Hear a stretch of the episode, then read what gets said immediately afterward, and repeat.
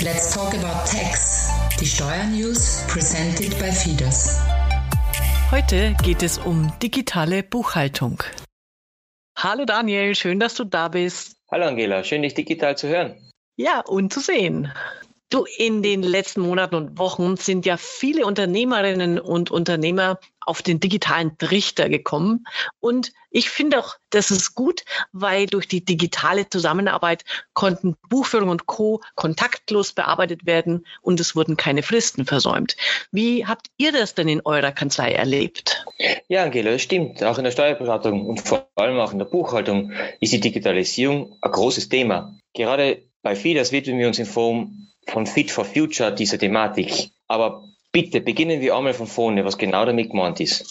Es gibt drei wichtige Faktoren, die wir in der Steuerberater Zukunft als To-Dos sehen. Und zwar Digitalisierung, IT-Kompetenzen und die Umstellung auf digitale Workflows. So ist es zum Beispiel für uns Steuerberater bedeutsam, zu jeder Zeit und an jedem Ort auf Daten zugreifen zu können. Wir haben fast keine Zeit mehr, wir sind sehr stark unter Zeitdruck und auch nicht zuletzt, um Homeoffice für Mitarbeiter realisieren zu können.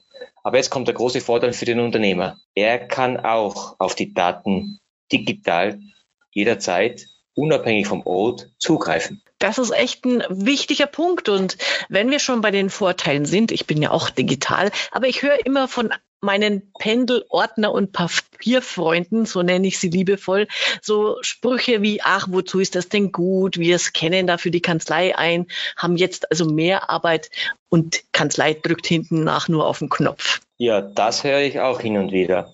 Aber die Leistung des Kunden ist doch die gleiche, ob er die Belege analog in einen Ordner zusammenfasst oder digital liefert. Oder lass mich es so erklären. Wir machen aus analogen Belegen keine digitale Buchhaltung. Also ob wir die Belege analog oder digital bekommen, ist für uns die gleiche Arbeit. Nur der Nutzen ist für beide Seiten größer, wenn die Belege digital vorhanden sind. Ah, okay. Also was meinst du dann genau damit? Der Nutzen ist höher? Da meine ich, dass der Kunde durch unsere digitale Plattform, wir verwenden BMD.com, jederzeit und überall auf seine Daten digital zugreifen kann. Weil die Belege, die er uns liefert, sind ja seine Belege. Und ebenso können wir in Beratungen, entweder bei einer Videokonferenz oder bei einer Besprechung, sofort auf diese Daten zugreifen. Und ein zeitfressendes Belegsuchen wird dadurch erspart. Und dadurch haben wir mehr Zeit fürs Wesentliche, für die Beratung. Aber lass mich zum Thema Scannen noch ganz was Wichtiges ergänzen. Weil du vorher gesagt hast, wir scannen die Belege für die Kanzlei und der Steuerberater hat keine Arbeit mehr. Viele machen den Fehler, immer über das Kennen zu reden. Das Kennen war früher. Heutzutage setzt man dort an, wo man die Rechnungen, Belege herbekommt. Ah, stimmt. Hast du mal noch ein konkretes Beispiel dafür? Zum Beispiel, anstatt dass wir einen Kaufvertrag, den wir als Steuerberater vom Notar per Post erhalten, zu scannen, rufe ich den Notar an und frage ihn, ob er mir den Kaufvertrag mailen kann. Denn jedes Dokument hat den Ursprung in einer Software. Oder, Angela, hast du nur eine Schreibmaschine? Ja, also ich habe es mal gelernt als äh, Kind. Ich kann noch zehn Finger. Aber äh, charmanter Gedanke, das bringt mich dazu, so gesehen wird ja jedes Dokument digital geboren, wenn man so will. Und bis auf meine handschriftlichen Notizen, die kann keiner lesen und ich nach zwei Wochen spätestens auch nicht mehr. Insofern hat da das Digitale sehr seine Berechtigung. Also der Nutzen ist auf jeden Fall da. Wie überzeugst du jetzt deine Mandanten, die noch nicht digital sind? Ich frage sie einfach und zeige ihnen das digitale Office anhand von einem Beispiel. Das äh, digitale Office, das gehört ja dann eigentlich ihnen. Sie ersparen sich, wenn sie wollen, die doppelte Belegablage bei sich im Büro und die Belegorganisation für uns und auch die Belegarchivierung.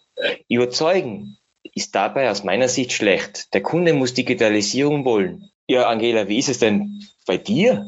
Bist du schon digital? Ja, schon lange. Und bei mir ist es echt, also ich wollte es auch wirklich, weil der Auslöser war, es hat mich so genervt, dass ich immer am Wochenende vom 10. meine Belege zusammensammeln musste und, und im Ordner abheften. Mühsame Zeit, Wochenende ist kaputt. Und digital ist es jetzt viel einfacher und für mich funktioniert es wie Zähne putzen. Also jeden Tag fünf Minuten so ein bisschen äh, die Sachen zusammen sammeln und der, die Buchführung ist blitzblank.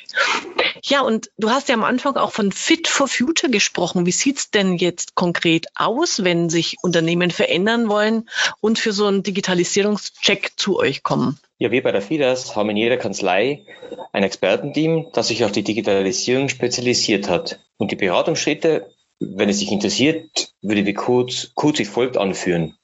Erstens fragen wir, was soll nach der Digitalisierung für den Unternehmer entstehen? Was will er? Oder muss er sogar digitalisieren aus Kostengründen? Zweitens, wir listen die Prozesse auf, die verändert werden müssen. Als dritten Schritt Einteilung der Prozesse in buchhaltungsrelevante und sonstige Prozesse. Als vierter Schritt kommt dann die wichtige Priorisierung. Das heißt, die Prozesse werden nach Nutzen priorisiert und ah, damit ah, ähm, die sogenannten Quick Wins, wenn ich da mal wieder so ein wunderbares Denglisch-Wort reinwerfen darf. Also wo hat der Unternehmer schnelle Erfolge?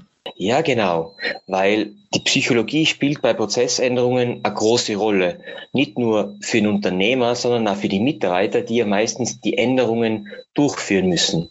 Und da hängt, da ist eben, so wie vorher gesagt, die Priorisierung der Prozesse ganz wichtig. Als nächsten Schritt, als fünften Schritt hätten wir den Zeitplan im Visier, dass man den Zeitplan grob absteckt. Und dann geht's schon mit dem sechsten Punkt in die Analyse der analogen Prozesse.